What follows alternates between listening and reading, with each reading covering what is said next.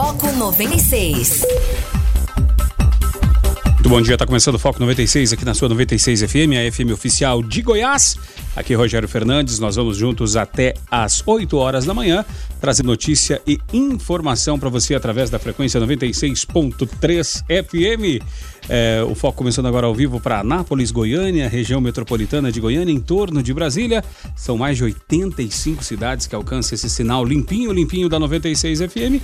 E também começando ao vivo para qualquer lugar do Brasil e do mundo, através do aplicativo da 96 FM, através das plataformas digitais. Tá? Obrigado pela audiência, obrigado pela parceria. Já está liberado o WhatsApp para você participar através do 994 34 2096. Você pode mandar o seu áudio, pode mandar a sua mensagem escrita e nos ajudar aqui a fazer o Foco 96. Bom dia, Guilherme Verano, administrando o seu álcool em gel aqui. Tudo tranquilo, Guilherme? Bom dia, Rogério. Bom dia, ouvido do Foco. É, rapaz, tô álcool gel aqui, higienizando, é claro, tablet, celular, né? Isso é, é sempre bom, né? Mas como aconteceram coisas né, de sexta-feira para cá, rapaz. E, e, dentre elas a morte até do, do Gustavo Bebiano, né? Deixou uma, uma carta pro presidente Jair Bolsonaro, enfim, né? Da declaração de sexta-feira que não deveriam ir nas manifestações, até passando por ontem, comentando aquele monte de gente, enfim. Essa notícia que a gente vai repetir daqui a pouquinho, se tá certo, se tá errado, qual é a opinião do ouvinte também. 994-34-2096, você pode dar a sua opinião através do WhatsApp aqui da 96 FM. E atualizando né, o giro de notícias, né? Como não poderia ser diferente. Coronavírus, né? Combate ao coronavírus. Uh, a gente vai, vai tentar entender aqui o que, que cada cada lugar, principalmente Anápolis né, e Goiás, está fazendo para é, tentar é, frear, barrar uh, a questão do vírus, né? Uh, também é, o que, que é preciso saber com relação ao coronavírus e também manifestações. Ontem que mesmo contrariando o que disse Bolsonaro falou para não ir na sexta e aí daqui a pouco ontem falou bora bora vamos lá né? Saiu de manhã most... uh, repercutindo vídeos né então, enfim, né? É, também nos Estados Unidos, o Banco Central dos Estados Unidos reduz juros a perto de zero para estimular a economia. Taxa vai, vai variar entre 0 e 0,25 após segundo corte emergencial. Trump elogiou, né? E também ainda nos Estados Unidos, bolsas europeias abrem forte queda após intervenção do Fitch. Uh, onda de volatilidade abala mercados globais e a bolsa de Tóquio fechou a segunda com perca de 2,46%. O que mais tu traz de destaque aí, Guilherme Verano? Bom, aqui só notícias referentes ao coronavírus, né? Como poderia deixar de ser, né, Rogério? Realmente são notícias alarmantes. O Estadão ontem fez a conta né, de quantas pessoas o presidente Jair Bolsonaro teve contato de forma direta, né? Soquinho, tapinha na mão, né? Foram 272 pessoas. O vírus agradece, né? Encerra aqui a manchete, né? Um relatório lá do Ministério da Saúde do Reino Unido, obtido pelo Guardian, diz que o Covid-19 pode contaminar 80% dos moradores do país, provocando até 318 mil mortes. Essa é, é assim, a notícia mais alarmante que eu vi até agora.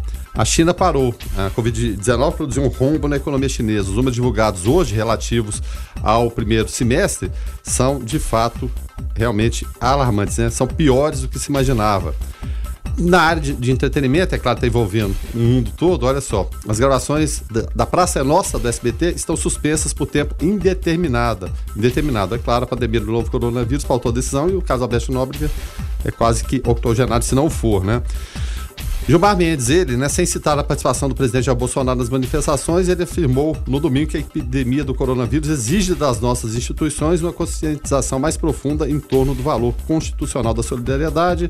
Aí segue, né, o, o Carluxo, que é o Carlos Bolsonaro, diz que o povo odeia Rodrigo Maia e cobra que ele saia da bolha.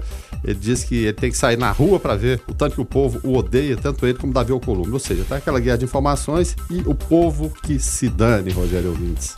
Uh, Guilherme Verano, no esporte, como não podia ser diferente também, né? Impactado pela questão do coronavírus, é, campos é, fechados, né? É, fechados para público e muitos, muitos jogadores, inclusive, é, falando: parem, parem o campeonato, vamos, vamos parar, a vida é mais importante do que o esporte, mas é, por uma questão econômica, os dirigentes acho que não estão muito afim de parar, não, né? Não, não estão afim de parar. E o futebol parece sempre na contramão de tudo, né? A CBV, por exemplo, ela interrompeu os campeonatos de vôlei, Superliga A, Superliga B. Lamentável no caso da CBV é que o Anápolis Vôlei, por exemplo, Já via- viajou para Canoas, aí apenas uma hora e meia antes do jogo é que veio a, a- a confirmação.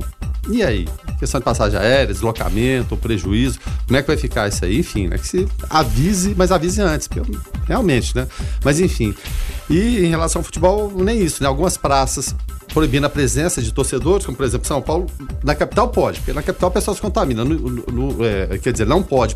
No interior, pode. Ou seja, o pessoal do interior tá, tá mais imune ao vírus. É sem pé nem cabeça, né? A gente fica imaginando o que, que passa na cabeça desses senhores. Enfim, ou proíbe tudo ou, ou esquece o assunto. Aí o Renato Gaúcho ontem, após a vitória do Grêmio, falando exatamente isso, óbvio, né? Ué, mas peraí, os jogadores também eles são mais imunes que o pessoal da arquibancada, eles têm contato entre si e, e ali dane-se, não tem problema nenhum. Enfim, eu, eu acredito que se for prevalecer o bom senso, mas no Brasil nem sempre prevalece, o futebol para no dia de hoje.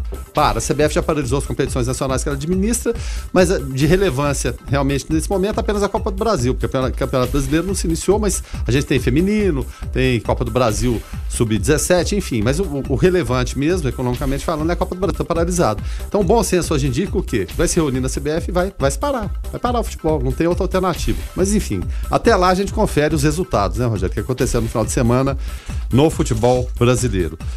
No sábado, pelo Carioca, o Flamengo, rapaz, suou com a portuguesa, né? A pessoa, se a portuguesa vence o time do português, Jorge Jesus, o fato é que tava vencendo até os 42 do segundo tempo, mas eu marcar um contra, fez o favor de empatar pro Flamengo, e o Arrascaeta aos 45 fez o gol da virada. O Flamengo venceu a, a Lusa do Rio por 2 a 1 Quem também venceu de virada foi o São Paulo, fez 2 a 1 no Santos, dois gols do Pablo. Inter de Limeira e Palmeiras empataram em 0 a 0 Então, esses principais resultados do sábado. Tem o Mineiro também, né? O Atlético venceu o Vila Nova por 3 a 1 estreia do Sampaoli.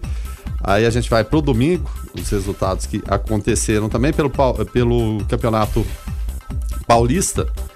Aconteceram os seguintes resultados aqui. Vamos lá. O Mirassol venceu o Santo André por 1x0. Corinthians e Ituano empataram em 1x1. O Corinthians, hum, rapaz, no limite é para tentar se classificar, tentar o Tetra. O Carioca, o Botafogo, finalmente promoveu a estreia do Honda, ele fez até um gol, né? Um gol de pênalti, mas empatou em 1 a 1 com o poderoso Bangu. Teve também Vasco 0, Fluminense 2, será que Abel Braga cai? Não cai. Pelo Gaúcho Grêmio 3, São Luís 2, e foi de virada, né? O São Luís chegou a abrir 2 a 0 mas o Grêmio fez essa virada com gols do Paulo Miranda, Thiago Neves e Diego Souza, os vovôs lá do, do Renato, da clínica de reabilitação, dando a vitória ao Grêmio. Teve também a vitória do Inter sobre o São José por 4 a 1 Pelo Mineiro, o Cruzeiro perdeu para o Coimbra por 1 a 0 Tá, tá difícil, né? Manter Adilson Batista caiu, mas voltou, né? Bom, enfim, não se sabe o que, vai acontecer, né? Mas se manteve lá, será que mantém aqui? Não se sabe. E pra gente finalizar aqui, Campeonato Goiano. A quarta e antepenúltima rodada do segundo turno teve os seguintes resultados. O sábado, Atlético 2, Grêmio Anápolis 1.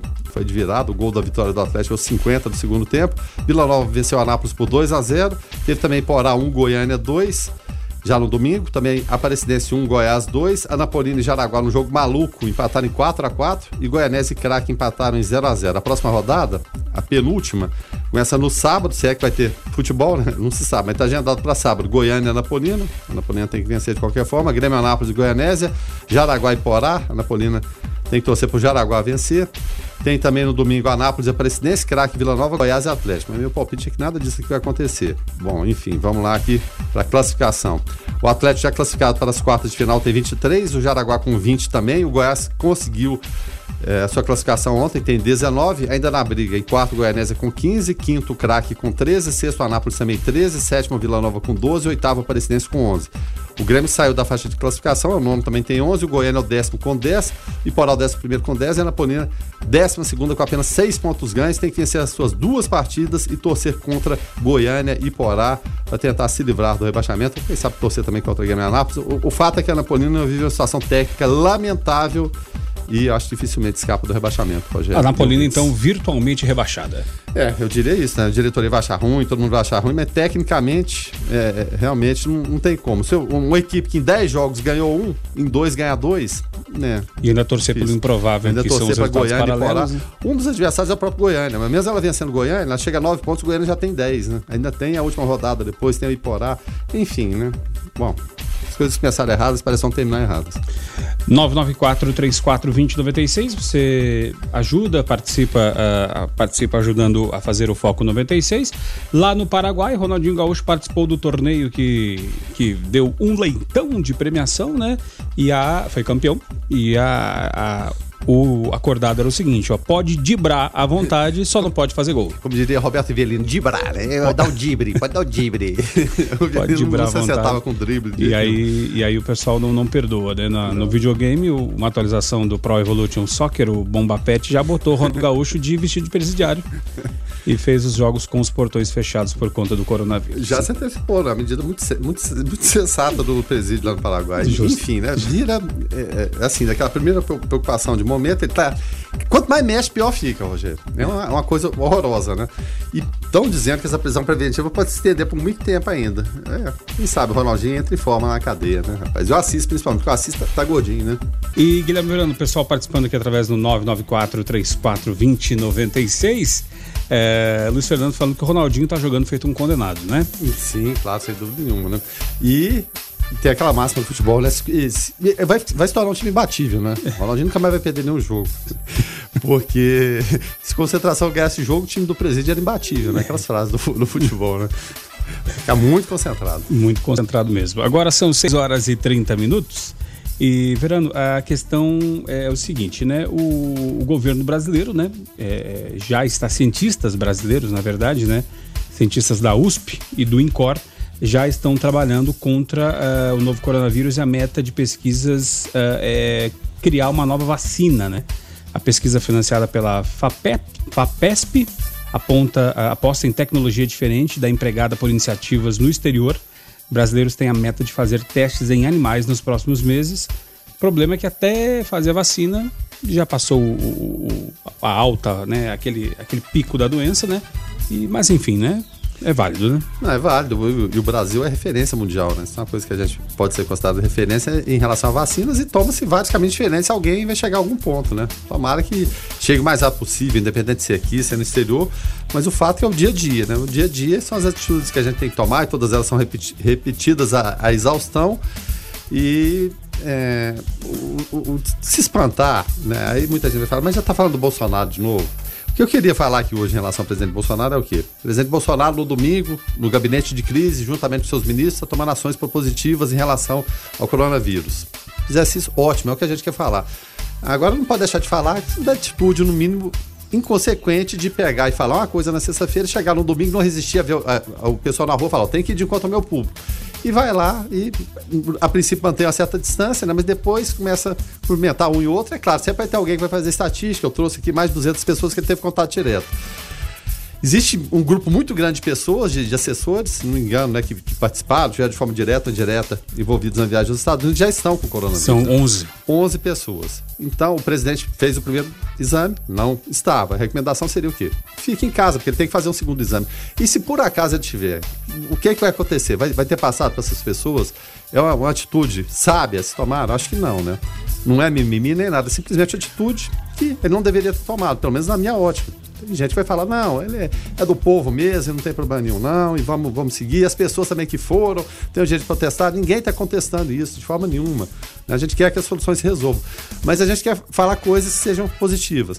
Acabei de ver aqui na CNN, que fez sua estreia. É, e, é, mais uma no mercado. É sempre, e, deu, e sempre muito bom a Morreu as águas, né? Isso, é sempre muito bom a concorrência, que é mais um canal, porque já, o presidente Bolsonaro não, não fala com a Globo. Porque a CNN, por exemplo, fala, né? É retorno de William Vac, outros, outras pessoas já passaram por lá. Pelo menos por hora, né? É, falando a respeito de das críticas do Davi Alcolumbre, do, do Rodrigo Maia, por ele ter de conta a população, ter tido aquele contato, não deveria ter tido, pelo menos na orientação do seu ministro da Saúde, que ele contrariou. E, enfim, falando que eles deveriam ir às ruas também, porque se eles fossem às ruas, eles iam, ver, né? Que não são tão populares assim, mas que está aberto ao diálogo. O que a gente quer, evidentemente, é isso aí, que esteja aberto ao diálogo, sim. Vamos esquecer o clima de campanha um pouquinho, vamos esquecer o clima de campanha e vamos partir para as ações positivas. Chantagem do, do Congresso existe, sempre existiu desde sempre. É, em todos os lugares do mundo. Isso aí não, não tem jeito. Chantagem e ou, outras questões que são, sem dúvida nenhuma, fazer parte da política, né? Claro, evidentemente, o jogo político tá, tá aí, não é só de chantagem que é feito também, não, né? E maus presidentes a gente tem em todo lugar, bons presidentes também. Só que sem diálogo a coisa não caminha. Menos mal que ele falou que está aberto ao diálogo, mas será que de fato está? Tomara que esteja, porque é um momento complicado, um momento delicado, que a economia brasileira é frágil. Aí a gente volta mais uma casa atrás, para sexta-feira. Hum, em relação é, a, a, a, falas, né? Falas e atitudes mal, mal colocadas, né? Aí é verdade, pode ser até verdade o que está falando, mas será que é o, é o, momento em relação à crise econômica de bolsa de valores? O fato é que o, o Paulo Guedes deu entrevista à Folha de São Paulo. Folha de São Paulo, o presidente Jair Bolsonaro não, não gosta, chama de foice de São Paulo, mas o Paulo Guedes resolveu falar para tal da Folha, né? Falando o seguinte: é, que o, o, Banco Central tem modelos estatísticos altamente matemáticos que permitem modelar qualquer coisa. Modelar a velocidade de contágio. É o que o Paulo Guedes trouxe, né? a inclinação de contágio dos modelos do Banco Central é mais rápida do que nos outros países. Estados Unidos e Brasil estariam com taxa de contágio mais rápida do que ocorreu na própria China e na Itália. Foi alarmante. Aí perguntaram quais eram os números do do Banco Central, o Paulo Guedes meio sem saber direito, por que, que traz informação dessa só para contaminar mais ainda o mercado, ao invés de ficar quieto? Ele não me lembra exatamente, mas era algo assim, na Itália era previsão de 60% de contágio, aqui deve ser de 80%, podemos atingir o pico em um mês, mas tudo vai depender da prevenção. Pode ser realidade? Evidentemente pode. O Banco Central tem gente muito competente, o próprio ministro. Só que a fala cabe no momento para o mercado que vai abrir hoje, com, com mais pânico, mais alarmismo? Bom, eu acho que não, né? Não é, não é cabível. Mas enfim, né? Vida que segue. Direto ao assunto. A opinião de Carlos Roberto de Souza no Foco 96.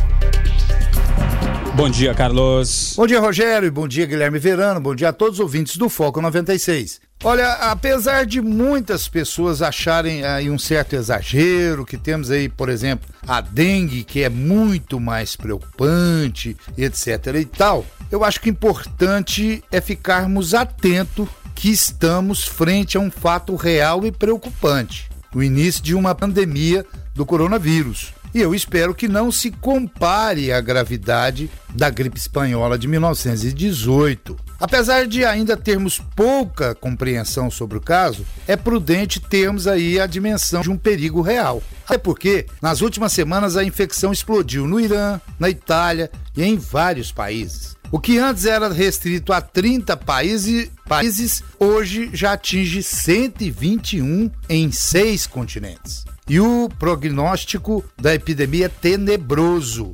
Segundo o estudo da Universidade Nacional da Austrália, caso não seja contida, a pandemia tem potencial para matar de 15 a 68 milhões de pessoas por todo o mundo. A gripe espanhola, a qual mencionei no início, lá ela matou 50 milhões. A coisa é tão séria que o governo italiano adotou uma quarentena para o país inteiro até 3 de abril. E tudo indica que, ao longo das próximas semanas, outros países como França, Espanha, Alemanha, Estados Unidos, eles serão obrigados a aplicar medidas de mitigação, ou seja, de atenuação, diminuição do mal, de alívio, envolvendo aí distanciamento social. Por mais duro e difícil que pareça, o regime de distanciamento social amplo talvez seja o único caminho para evitar aí um mal maior, uma proliferação maior dessa pandemia. Portanto, a questão não é, né, é, se chegaria aqui no Brasil e sim quando chegaria. E chegou, né?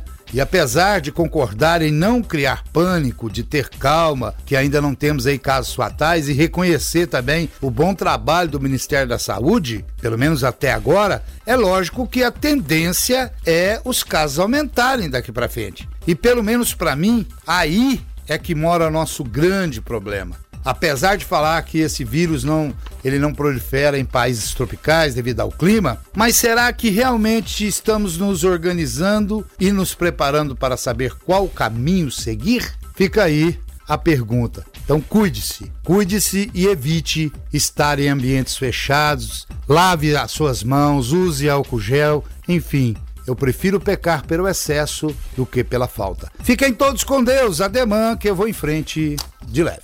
Guilherme Verano, nesse final de semana também faleceu é, o ex-ministro Gustavo Bebiano, em Teresópolis, no Rio de Janeiro. Bebiano, que era é, pré-candidato a prefeito do Rio de Janeiro Bebiano foi enterrado no sábado no cemitério municipal Carlinda Berlim, em Teresópolis, na região serrana do Rio. Bebiano estava em seu sítio com seu filho, ele passou mal e sofreu uma queda. O ex-ministro morreu após ser levado ao hospital. Segundo a polícia, o laudo apontou que a causa da morte foi infarto fulminante. Viaturas da polícia fizeram um esquema de segurança no cemitério, onde foi realizado o sepultamento. A imprensa não foi autorizada a entrar e teve até gente da equipe do Bolsonaro que falou: ó, tá vendo? Quem se meter junto com o governo. Oh, ai, ai, ai, enfim. É, é cada maluquice. Bom, é, foi ele que possibilitou a, a- um dos maiores respo- responsáveis pela ele- eleição do Bolsonaro. Né, abrir as portas do PSL, né? O Bolsonaro estava vagando sem partido, ele providenciou isso aí. E, é, é claro, né? Depois foi alçada a condição de secretário-geral da, da presidência, mas a, a coisa não, não virou. Mas por que que não virou, né? Buscando fatos anteriores. É, em relação ao Carlos Bolsonaro, a pretensão do Carlos Bolsonaro era ser candidato a deputado federal. Só que o, ele foi convencido pelo próprio Bibiano que seria importante o pai ter uma base no Rio de Janeiro, como vereador. Assim o fez, ele acabou Sim. sendo eleito vereador, mas contra a vontade, e parece que ficou com raiva, porque tanto é, e você até brinca, que ele é um Sim. ve- vereador federal, ele não, ele não exerce o mandato, ele é licenciado, ele só fica em Brasília, tuitando, enfim, né, perturbando o pai. E outra questão também que pegou em relação à queda do, do Bebiano também, quando surgiram as investigações em relação à rachadinha, caso do, do Queiroz, o Paulo Marinho, que é, E o grande, Laranjal do PSL é, que é grande amigo do Bebiano e que entrou na condição de suplente do Flávio Bolsonaro, o quadro palaciano achou que o Paulo Marinho, ao invés de defender, acabou atacando, né? O, no caso, o Flávio Bolsonaro não defendeu da forma conveniente, o Bebiano muito menos. E aí criou-se a situação insustentável para quem era um aliado de, de primeira hora e acabou não se tornando. Bebiano, as pessoas falam que é um homem coerente, um homem bom. Muita gente fala, ah, depois que morreu vira homem bom, vira coerente, mas parece que é um discurso mais ou menos é, certo em relação a isso, vindo de oposição e de algumas pessoas, né, que pelo menos deram condolência à, família, já, pelo menos até agora eu não vi em relação ao presidente Jair Bolsonaro. Foi, se foi o primeiro caso de fritura no governo Bolsonaro. Né? é. É, deixou uma carta, deixou uma carta com vários amigos, falando: se acontecer alguma coisa, repassem essa carta. E um dos amigos foi o Carlos Vereza. O ator, Carlos Vereza, entregou para a viúva e falou: a senhora faça o, o que melhor é, achar. Mas só que o conteúdo dessa carta ele foi obtido com exclusividade aqui pelo site O Antagonista O antagonista sempre na frente. né? sempre na frente, né? Porque ele não deixou essa carta somente para Carlos Vereza, deixou para outras pessoas. Aí havia expectativa, vai ter denúncia em cima do Bolsonaro? Não vai ter? Mas não tem denúncia nenhuma, né? Ele não faz revelações comprometedoras, é apenas um desabafo contra acusações de traição, que ele não admitia. E a leitura, né? É, aqui por algumas vertentes religiosas e tal, é, mas ele fala que principalmente em relação ao Carlos, que o Carlos precisa de ajuda e só, palavras dele, né? E só o senhor tem esse poder. Não estou falando com rancor, meu sentimento não é de raiva, acredite. Não tem uma só gota de raiva do Carlos. A que tive já passou, graças a Deus. Porque ele precisa de ajuda e ser visível aos olhos de todos. Né? De todos. Na opinião do Bebiano, por melhores que possam ser as circunstâncias, Carlos continua odiando e sofrendo. Mesmo o senhor tendo alcançado o objetivo de ser eleito, ele permanece odiando. Ele aprendeu a ser assim, não sabe fazer de outra forma. E fala até em relação à eleição do ano 2000, no Rio de Janeiro, que o Carlos, ele concorreu contra a mãe por uma vaga na Câmara de Vereadores. Ele então com 17 para 18 anos, concorrer contra a mãe. Então, o Bebiano aqui insinua problemas psicológicos, que seja, mas o fato que ele concorreu contra a mãe acabou vencendo a própria mãe, né? É, ele fala aqui de amor hétero, né? Que ama muito Bolsonaro, mas um amor hétero. Pede que Bolsonaro reconheça seus erros para si próprio, faça um profundo exame de consciência, limpe o seu coração. Fala aqui também, ó, recupere o Carlos pelo seu exemplo, ele vai aprender, ele é um bom garoto, só precisa de sua ajuda. Fique com Deus e um beijo no seu coração. Hétero. O senhor continuará a ser o meu mito. E a carta, assim, é muito longa, mas quem quiser ter acesso em relação a essa carta, tá, tá no site O Antagonista. né? Mostra que mostra, um uma, mostra né? uma grandeza até como pessoa, porque mesmo tendo sofrido aquela fritura no, de- do primeiro-ministro, né, a sofrer com isso, ele não guardou rancor e É, outro trecho interessante aqui, olha só. Tenho certeza que nunca o traí, nunca fiz nada pelas costas, nunca plantei nota desfavorável ao senhor ou seus filhos, nunca vazei áudio, não há complô algum. Talvez o senhor nunca enxergue isso, mas minha consciência sabe, isso é o que basta. E até então, despedida, que estranho, né? Minha missão chegou ao fim aqui. A sua não. Reconheça seus erros, faça um profundo exame de consciência, limpe seu coração, recupere o, o, o Carlos e, e vai, né? O trecho é, é, é, muito longo, longo, parecendo uma carta de testamento, tal qual de Getúlio Vargas. Enfim, né? Para quem quiser ter essa curiosidade, mas o fato é que Muitos falam, era um, homem praticante de artes marciais, era faixa preta de jiu-jitsu, aparentemente bem saudável, mas o que insinua que né, o estresse né, e o não conformismo tanto por do, do, governo, mas sair da forma que foi execrado, talvez tenha comprometido, é claro, a sua saúde emocional. Enfim, né? É uma perda lamentável. Também seria candidato a prefeito do Rio de Janeiro. E mais um que se vai nessa, nessa política de tantas mortes que acontecem no Brasil, algumas prováveis, outras improváveis, teorias da conspiração surgem de todos os lados, enfim, né? Bebendo se foi e tal legado aí ficou essa carta de testamento. A gente vai fazer um intervalo rapidinho, mas antes vamos só trazer uma participação do Cristiano falando a respeito de trânsito. Fala aí, Cristiano. Bom dia, Rogério. Bom dia, Guilherme Verano. Bom dia a todos os ouvintes aí da Rádio 96. É só para informar que houve um acidente aqui na BR 153, sentido Goiânia Anápolis, e tá bem congestionado ali, bem próximo ao posto Cacique. Então, para aqueles ouvintes aí que vêm de Goiânia, sentido Anápolis, ter um pouco de atenção naquele trecho ali, porque tá tudo interditado. Beleza? Bom dia, abraço. Valeu, Cristiano. Obrigado. Para quem não sabe, o Poço Cacique ele é um pouco depois do pedágio, né? Indo daqui para lá, vindo de lá para cá antes do pedágio. Então, entre Teresópolis e Goianápolis ali no pedágio. Então, fica aí a dica, né, para ficar atento e não acontecer o que aconteceu aquele dia aqui, que o rapaz morreu na hora e a menina morreu, inclusive, semana passada, né, Verano? É, tem que ficar atento, tem que ficar ligado. E obrigado mais uma vez pela, pela participação do ouvinte aí. Esse é o. Esse é o Cristiano. É o Cristiano. Cristiano, muito obrigado pela participação. A gente sempre estimula. É isso aí, cidadania, né? Passa as informações pra gente que a gente repassa aqui. Abrindo agora a segunda hora do Foco 96, hoje é segunda-feira, 16 de março de 2020. É, nós vamos juntos até as 8 horas da manhã.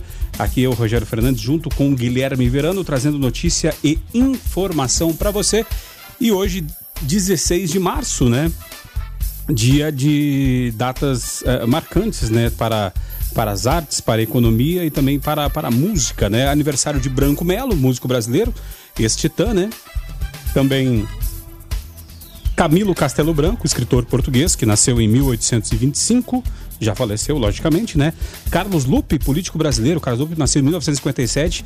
É, Carlos Lupe foi apadrinhado por é, Leonel Brizola, né? Era dono de banca de revista no Rio de Janeiro e ele levava todos os dias de manhã, ainda menino, a zero hora, lá do Rio Grande do Sul para Brizola. E Brizola, em gratidão a em gratidão, né, a, a, ter todo dia o seu jornal periódico da sua terra, uh, foi padrinho político de Carlos Lupe, que hoje chegou a virar até presidente do, do, do PDT, né?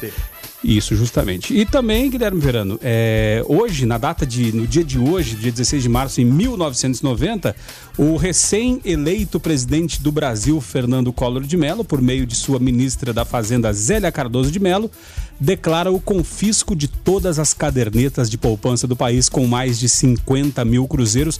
Antes de dar uma, uma historiada, você que viveu é, ao vivo essa. Eu, eu estava já era nascido, logicamente, mas não, não lembro, né? Eu com 5 anos de idade não sabia o que era dinheiro. É, o, o que, que eram 50 mil cruzeiros para a gente poder entender mais ou menos hoje, Guilherme Verano? Rapaz, é boa pergunta fazer esses cálculos aí, né? Não, assim. É, é porque todo mundo tem impressão, 50 mil, puxa vida, é, remete sempre a 50 mil reais, mas é claro, é um valor é, com certeza inferior a isso aí.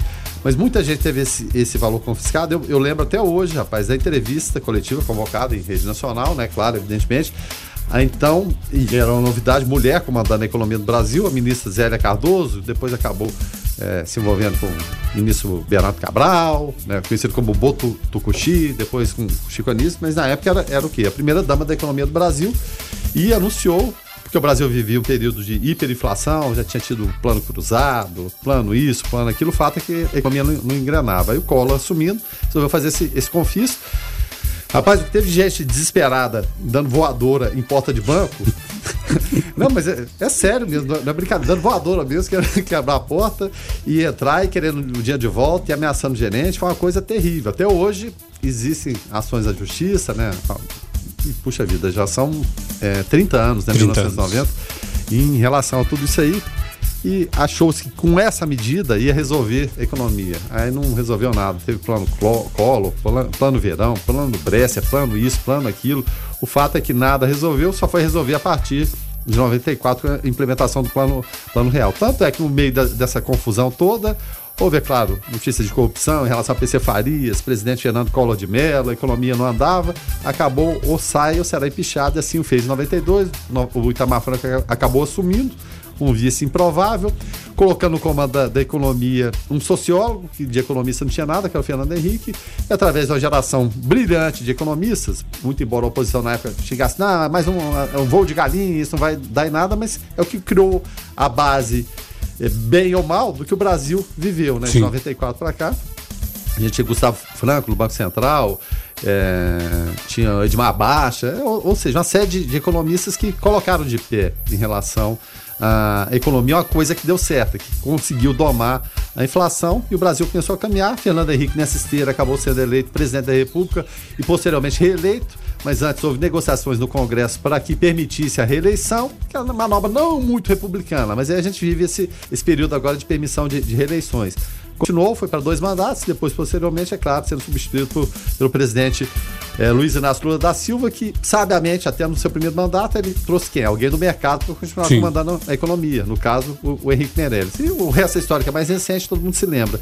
Mas foi uma, uma fase realmente muito complicada de remarcação de preços, de hiperinflação, que o dinheiro não valia nada, você tinha que receber o seu salário, você tinha que gastar imediatamente, porque senão ele era, era corroído. Eram períodos que o, o juro da, mensal que você conseguia era 30%. Aí você imagina, você ter 30% de juro para recompor perdas. Era muito, muito dinheiro, realmente. Foi um período conturbado da história do Brasil, mas é claro, né? São experiências vividas que a gente espera que sirvam de lições é, de futuro em relação à economia do Brasil, que de 94 para cá, que se, é claro, evidentemente não está às mil maravilhas, mas está muito melhor do que foi no período anterior, desde a saída do presidente Figueiredo, lá em 85, a entrada do, do Sarney, até esse período do Collor, e realmente foi muito, muito conturbado. A gente teve uh, anos 70, ano milagre econômico, o Brasil crescia a níveis do que a China cresce hoje, mas aí são histórias muito lá para trás. Né? Vamos ater somente ao plano real de 94 para cá, e no caso, confista poupança lá em 90, pelo Fernando Afonso Collor de Mello. E o Fabrício Fleury nos ajudando aqui, falou, olha, é, falando que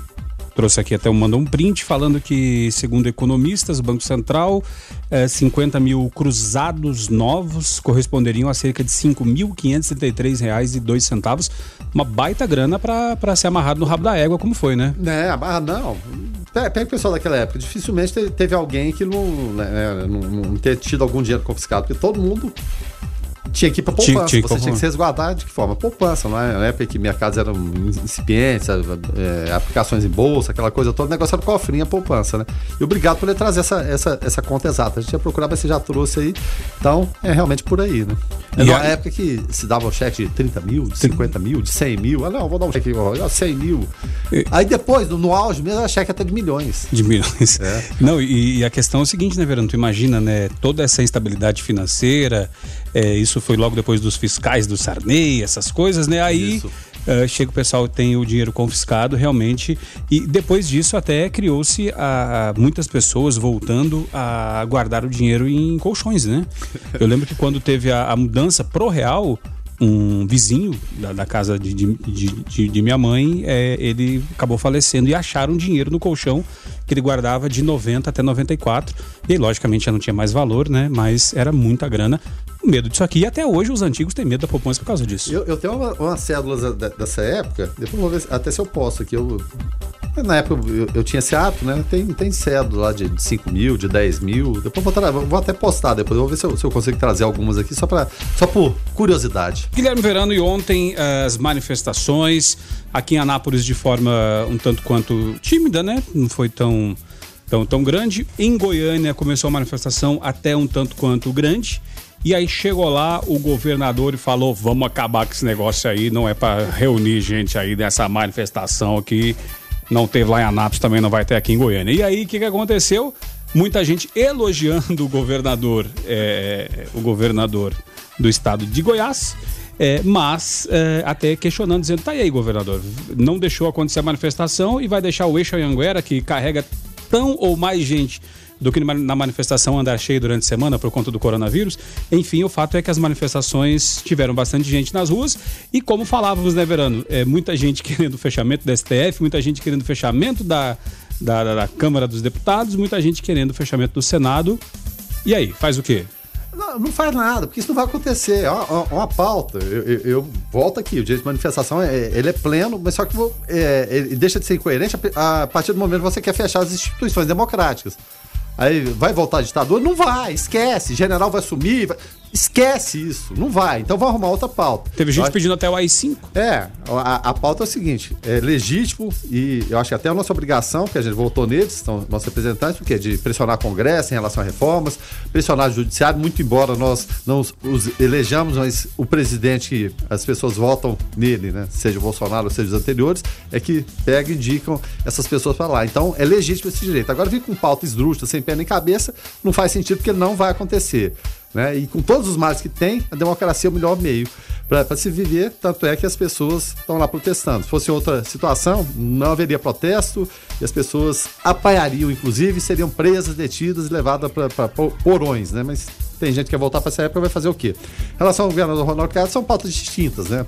Problemas lá da cidade de, de Goiânia, muitas vezes se confunde o que é competência do governo, o que é competência da, da prefeitura em relação a, aos ônibus, mas ele, como médico, acho que tinha razão, estava preocupado em relação àquilo. Só que, né, chega daquele jeito impulsivo dele, as pessoas vaiaram, né? Fica aquela confusão de, de apoiadores. O fundamental nessa época agora é o que? Ter bom senso. E o bom senso é o quê? Seguir padrões de saúde indicados por quem? Por quem entende, que, quem é da área. O Ministério da Saúde está preconizando uma coisa, você pega o presidente, vai e faz outra exatamente oposta. Enfim, é direito dele, as pessoas estão lá, querem se arriscar, alguns até de, de mais idade. Então o governador acho que tomou uma, uma, medida né, impulsiva, do jeito que ele é, de fato, mas com razão, eu acho que ele tinha razão, porque aglomeração de pessoas vai levar o quê? Proliferação de vírus. Alguém morreu no Brasil, por enquanto ainda não morreu. A gente espera que não morra. Mas a coisa vai, vai caminhar na passos largos. Então, medidas preventivas têm que ser tomadas. A gente não pode deixar o nosso direito, a nossa vontade de manifestar contra isso, aquilo, a favor disso ou daquilo, que sobreponham a nossa razão. E muitas pessoas, muitas vezes, vão sem razão, alguns com máscara, e, e, a máscara ali, todos os especialistas falando, ela evidentemente não vai servir para absolutamente nada, mas as pessoas querem agir dessa forma e faz parte da democracia, né? Cada um age da maneira que quer. Só que as consequências também vêm depois, pode ser inclusive uma contaminação pelo coronavírus. Inclusive, Guilherme Verano, eu, eu vendo aqui entre as, as pautas da, da manifestação, né? É, muitos pedindo é, fora Maia, fora Alcolumbre, fora Toffoli, fora uh, Gilmar Mendes. Uh, outras faixas falando ao Congresso cabe legislar, ao presidente da República cabe governar, entenderam? Eu, será, que, será que só ele que não sabia? Enfim. E, e, aí, Guilherme Verano, uma, uma, uma, faixa aqui que me chamou a atenção uh, na cidade de Brasília, que fala o seguinte. Fala o seguinte, cadê? Aqui, ó. Hashtag Fora Regina, a namoradinha da esquerda exonera a ala Bolsonaro e indica as seclas esquerdistas.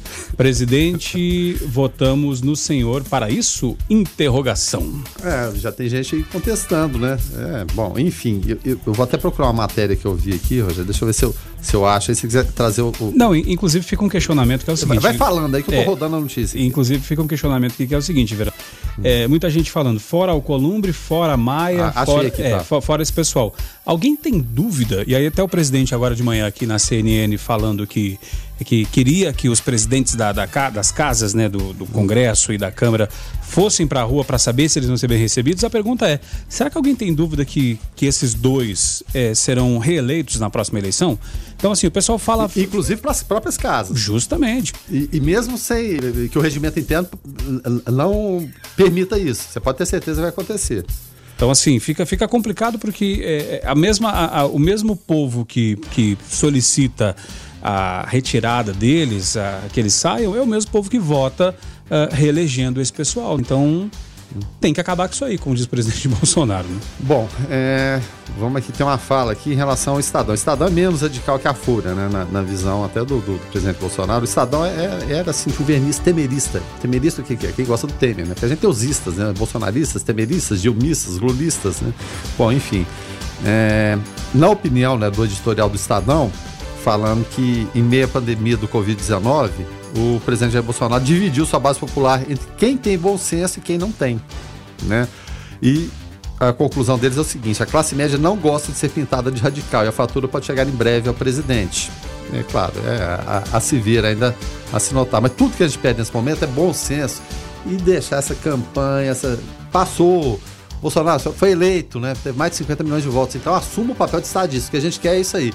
Um presidente Agora, quem manda no, no, Brasil não é o Columbre, não é mais nem nada, é o presidente. A gente precisa de um líder nesse momento. E o líder é o senhor. E o senhor, como líder, não tinha que estar em manifestação. Se quisesse aparecer, aparecesse de longe, desse um tchauzinho e tal. Gente, estou indo trabalhar ali, estou indo resolver uma questão que é mais urgente, coronavírus.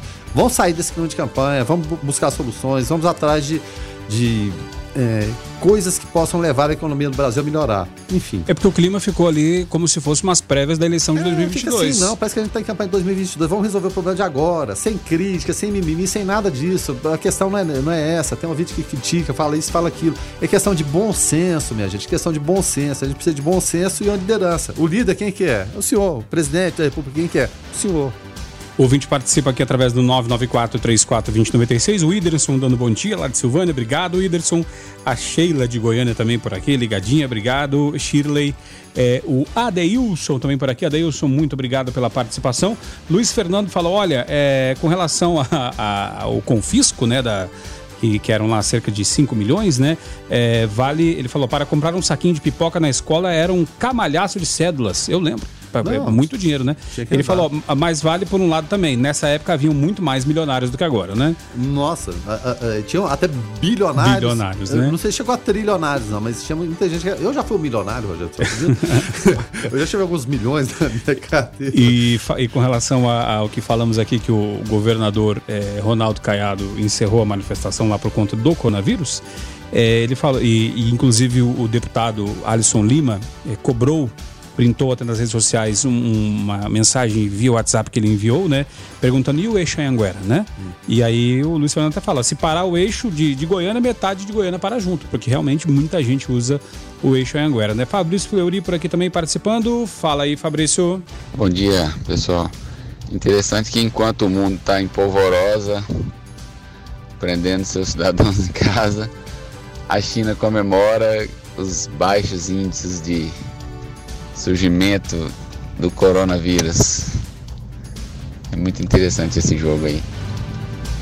É, o, muita gente levando, é, trazendo uma, como se fosse uma teoria conspiratória, dizendo que a China que lançou é, este, este, este vírus para poder é, ter um crescimento, né? Eu já vi também uma teoria, Guilherme falando que uma empresa de streaming de, de, de filmes e conhecida aí como que todo mundo acaba tendo em casa, que lançou o vírus para poder todo mundo ficar em casa e assistir televisão. E aí as, as ações da empresa foram lá em cima. Enfim. Né? Bom, o fato é a China começou com isso. Começou no, antes, no, vai acabar antes, né? Vai acabar antes. Assim como a Europa tá, tá, tá naquela subida, é, aquela ascensão terrível, é, principalmente a Itália. E o Brasil iniciando ainda, vai subir muito. Né? São períodos diferentes, análises diferentes, teorias diferentes. Enfim, é um mundo globalizado. E o nosso ouvinte, o Max Lerner, traz aqui um outro contraponto com relação às manifestações de ontem. Ele fala o seguinte: olha, bom dia, a prevenção deveria ter acontecido no início do, do no início com o cancelamento do carnaval mas nenhuma mídia queria perder a boquinha com as festividades. Criti criticam os nossos governantes por não paralisarem algumas atividades, mas não criticam os empresários que não param suas empresas com milhares de trabalhadores juntos, pois esses empresários anunciam nas rádios e TVs. Acho muita hipocrisia de algumas pessoas, viu? Ótima semana a todos. Obrigado, Maxilânio realmente, é, até uma coisa que, que nós questionávamos aqui internamente, né, Verano? Por que, que tem empresas que têm aí mais de mil funcionários, né? Será que esses funcionários não vão ter contatos entre eles, né? Então fica aí, uh, vamos aguardar para ver o que vai acontecer, né? Para ver se é, se haverá um bom senso ou se essas medidas que estão sendo tomadas já serão, necess... já serão suficientes. Né? Algumas, inclusive, estimulando o home office, e a gente vem de outra coisa popular, e essa dura o ano todo, né? o tempo todo, que é o futebol. CBF deveria ter tomado atitude já de suspender todas as competições de futebol no Brasil. Mas parece que eles vão tomar na conta gotas, porque é claro, existe todo o interesse comercial envolvido, é muito dinheiro que rola, emissoras de televisão, grade de programação que são, são afetados, mas se interrompeu a Fórmula 1, que movimenta bilhões também. A TP, o circuito da ATP, do, do tênis, também movimenta é, bilhões. A NBB, ou a NBA, melhor dizendo, né, que é o basquete americano, movimenta mais dinheiro ainda que o, que o futebol brasileiro aqui. E por que, que o futebol brasileiro vive num mundo à parte? Ah, vão fechar os estádios, mas fecha na capital, é, mas não fecha no interior. Quer dizer, quem mora no interior é, é, menos suscetível ao vírus do que na capital. São tantas incoerências que a gente fica, fica por, por entender. Mas eu acredito que hoje uma reunião na CBF deva ser o quê? É, para definir isso aí. Vamos interromper o futebol no Brasil, pelo menos por enquanto, é para a gente ver em relação ao calendário, o que, que vai ser feito. Mas o momento seria de fato interromper e não simplesmente proibir presença de público no estádio. Em Anápolis, como está essa questão do coronavírus? É, como o Júlio César, gerente de vigilância, né, teve aqui na semana passada, salvo engano, e ele falou que todos os dias estavam sendo alterados, todo dia meia-noite, alterados os protocolos com relação à questão do, do coronavírus, né? E agora, é, seguindo o, o decreto né, do, do governador, Anápolis vai ter algumas atividades suspensas também. Como está essa situação? Bom, em relação às escolas, né, a, a, rede municipal né, suspendeu as aulas até o final do mês, várias escolas particulares tomando o mesmo caminho, pela decisão até vindo lá, lá de Goiânia, sem esse prazo de até quarta-feira, mesmo porque tem que adequar, evidentemente, é claro, o horário dos pais, porque os alunos estão na escola, os pais estão trabalhando, indo trabalhar, com quem ficarão essas crianças? Alguns né, de, de mais idade, evidentemente, podem ficar sozinhos em casa, mas os mais novinhos, como é que faz? Existe toda aquela questão também, vai ficar com os avós, é, é perigoso, não é? Ou seja, período para se adequar, mas vão ter que se adequar. Então, rede municipal também suspensas. É, o prefeito Alberto Naves anunciou a contratação de profissionais para enfrentar o coronavírus. E uma informação importante agora pela manhã é a seguinte: é, UPA 24 horas, UPA pediátrica e unidades estendidas do Parque Iracema e Abadia Lopes da Fonseca, que são as únicas unidades do município abertas na manhã dessa segunda-feira, tá certo? Então, só lembrando. Unidades estendidas do Parque Iracema e Abadia Lopes da Fonseca, UPA 24 horas e UPA pediátricas. As chamadas UBS, as unidades básicas de saúde. Os postinhos, né? Mantiveram as portas fechadas em razão do treinamento que é necessário, né, que os servidores estão passando para enfrentar o Covid-19, o novo coronavírus, na cidade de Anápolis. No período da tarde, elas já estarão atendendo normalmente. São informações da CEMUSA, que é a Secretaria Municipal de Saúde. Casos de agendamento que estavam previstos para amanhã de segunda serão remarcados em breve é, é a informação aqui da Secretaria Municipal de Saúde, então fique atento aí a essa, essa informação, mas o bom é o seguinte, medidas são tomadas, houve a entrevista coletiva do prefeito na última sexta-feira em relação a todo, todo esse problema, porque é melhor prevenir do que remediar, né, Rogério Ouvinte, sem dúvida nenhuma. Com né? certeza. A gente não sabe como será o andamento, alguns leitos de UTI reservados aí, rede pública, rede privada também, ou seja, né, a coisa está sendo feita, né, a gente nota preocupação em relação a isso aí. O ouvinte participando, o Clerisvan, fala: Bom dia. Concordo plenamente que o presidente eleito democraticamente deveria governar, mas infelizmente o Congresso, o Senado e o STF estão fazendo uma força muito grande no sentido contrário. As razões já são bem, já, já bem sabemos, né? Pois desta feita não houve, assim como era na era do PT, loteamento do governo e nem puxadinhos para pendurar cabides eleitoreiros. Mas essa é só minha visão daqui da fila do pão. E para bem exemplificar, vejam a notícia a respeito do processo do impeachment da Dilma. O STF deve revisar o processo e, quem sabe, reverter a decisão. E a notícia fala, né, Verano, que o STF julga virtualmente a anulação do impeachment da Dilma Rousseff e pode até anulá-lo, né? Não, não anulou, não, tá? É, não, não já, já resolveu. É. Já resolveu. Mas isso seria um, um uma munição na mão da, da esquerda, né? De forma a dizer que aí sim que foi o tal do golpe, né? É, golpe. O, golpe, o golpe, o golpe. Ah, oposição sempre tem, né? De, depende da maneira como cada governo lida com isso, né? Fernando Henrique Cardoso lidava de uma maneira, Lula de outra, a Dilma não lidava com isso de maneira nenhuma, Temer de outra, e o presidente Jair Bolsonaro. O que a gente fala aqui, o, o é claro, existe toda essa dificuldade, é, loteamento, centrão querendo cargos, mas é necessário haver interlocução. Não tem jeito. Vamos trabalhar com política. Ah, vou falar, ah, mas vamos ceder cargos para a coisa continuar. Não pode ficar do jeito que está. Né? Nem de um lado, nem de outro avançando. Eu acho que o poder do presidente é grande, sim. O presidente pode muito, mas não pode tudo, evidentemente a gente fala. Mas ele chamar para interlocução, chamar, chamar, chamar na chincha. Ô, Davi vem cá, o Rodrigo Maia vem cá, o, o Toff vem cá. Vamos, vamos arrumar uma solução para a coisa aqui? A gente não pode ficar fazendo beicinho, né? A gente tem que tentar resolver isso aí e eu acredito que uma hora o bom senso vai prevalecer e vão tentar entrar num acordo. É difícil, é complicado? É, sem dúvida nenhuma, mas a gente tem que tentar, porque não tem outro caminho. O ouvinte participando através do 994 34 2096. Fala aí, Antônio.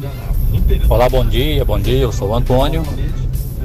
Quero parabenizar, né, todos os profissionais de saúde, né, da, da daqui de Anápolis, porque enquanto todo mundo está se resguardando por uma questão justa para evitar a propagação desse vírus, os profissionais de saúde são linha de frente e estão enfrentando essa realidade. Parabéns a todos os profissionais de saúde, né? A toda a equipe que tem é, lutado o máximo para poder é, evitar a propagação desse vírus no município de Anápolis. Parabéns a toda a equipe formada pela também a nossa coordenação. Obrigado, Antônio, pela tua participação e é interessante, né, Guilherme Verano, é, colocar porque Anápolis, é, nós falávamos aqui na sexta-feira no Observatório, é, tomou as medidas necessárias e possíveis na, nesse momento para poder é, evitar a propagação do vírus, né? É, exatamente. O, o, momento não é de crítica, o momento né, é de unir né, e seguir adiante. Muito bem lembrado pelo, pelo Antônio aí, porque muitas vezes a gente esquece que os funcionários da saúde têm problemas também, eles vivem em estresse constante, seja pela própria profissão, seja por pressão das pessoas que chegam, porque quando você chega numa unidade de saúde, no hospital, você chega estressado. Muitas vezes você transfere esse estresse para o funcionário que está ali. E é claro, são situações complicadas de, de doença, de quase morte, então é, é, muito complicado. O dia a dia do profissional de saúde, a gente tem que enaltecer, exaltar que não é um trabalho nada fácil, é muito difícil, é muito complicado. Né? Então, parabéns a esse pessoal que está no dia a dia aí, se sacrificando muitas vezes em turnos, contra turnos, horários complicados e tendo que lidar com esse estresse do dia a dia, dos próprios problemas pessoais e, é claro, dos problemas dos outros também. Então, vamos ter um pouquinho mais de compreensão também com esse pessoal. Justamente. Guilherme Verano, a Argentina anuncia fechamento das suas fronteiras é, o presidente Alberto Fernandes disse em entrevista coletiva que as fronteiras só ficarão abertas para os argentinos que queiram retornar ao país.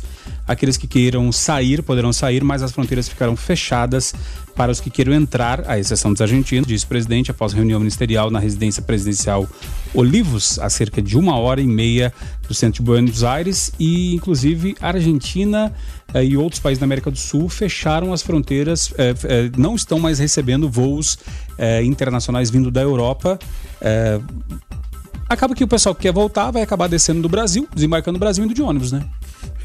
É, é um caminho, né? É uma situação está se estendendo por vários países, as medidas estão sendo tomadas e a grande preocupação em setores específicos da economia, de aviação talvez seja o maior deles, está sofrendo mais, é de que forma vão salvar essas, essas companhias aéreas da falência. Vamos pegar o exemplo do Brasil, porque não adianta a gente conjecturar aqui a respeito de é, problemas dos nossos vizinhos.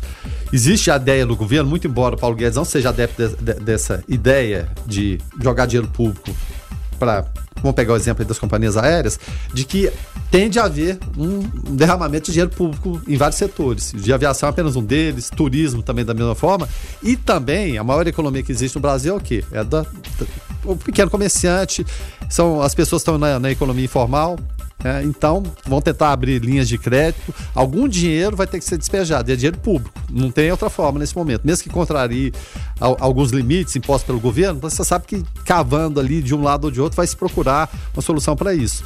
E talvez tenha que ser feito. Muita gente vai falar: ah, não, mas vamos salvar a companhia aérea da, da, da, da falência, vamos, vai ser parecido com o Proer, que salvou os bancos lá atrás. Não, é uma situação diferente da economia e vai ter que socorrer. Mas se socorrer os grandes, né, no caso das companhias aéreas, que é o exemplo maior, vão ter que socorrer os pequenos também. Algum dinheiro vai ter que ser despejado do mercado, porque no momento de crise, o que, é que a pessoa faz? Vou segurar o dinheiro aqui, não vou gastar não, porque eu não sei o que, vai acontecer. É, o dinheiro não gira, né? É. Então, vai ter que ser tomada essa medida e vai ter que ser rápida. E já deu para sentir localmente falando isso, Guilherme Verano, porque no final de semana tiveram shows cancelados, é, o pessoal não, não circulando, né? E aí a cidade deu uma parada, os motores de aplicativo, né, relatam que já, já sentiram um baque e aí a economia tende a, a dar aquela freada aguardemos que isso seja resolvido é, o mais rapidamente possível, né? Dito isso, então nós vamos encerrando o foco de hoje. Deixa eu agradecer demais aqui a participação do ouvinte que nos ajudou a fazer o foco de hoje. Obrigado pela participação.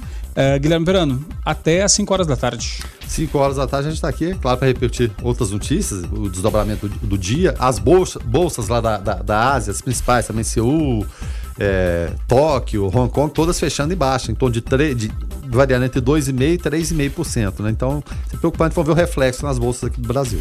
Tá certo. A gente vai ficando por aqui. Voltamos às 5 horas da tarde. Eu e Guilherme Verano no Observatório. Na sequência, você fica com David Emerson, o DW no Hits 96. Fiquem todos com Deus, paz e bem. Foco 96.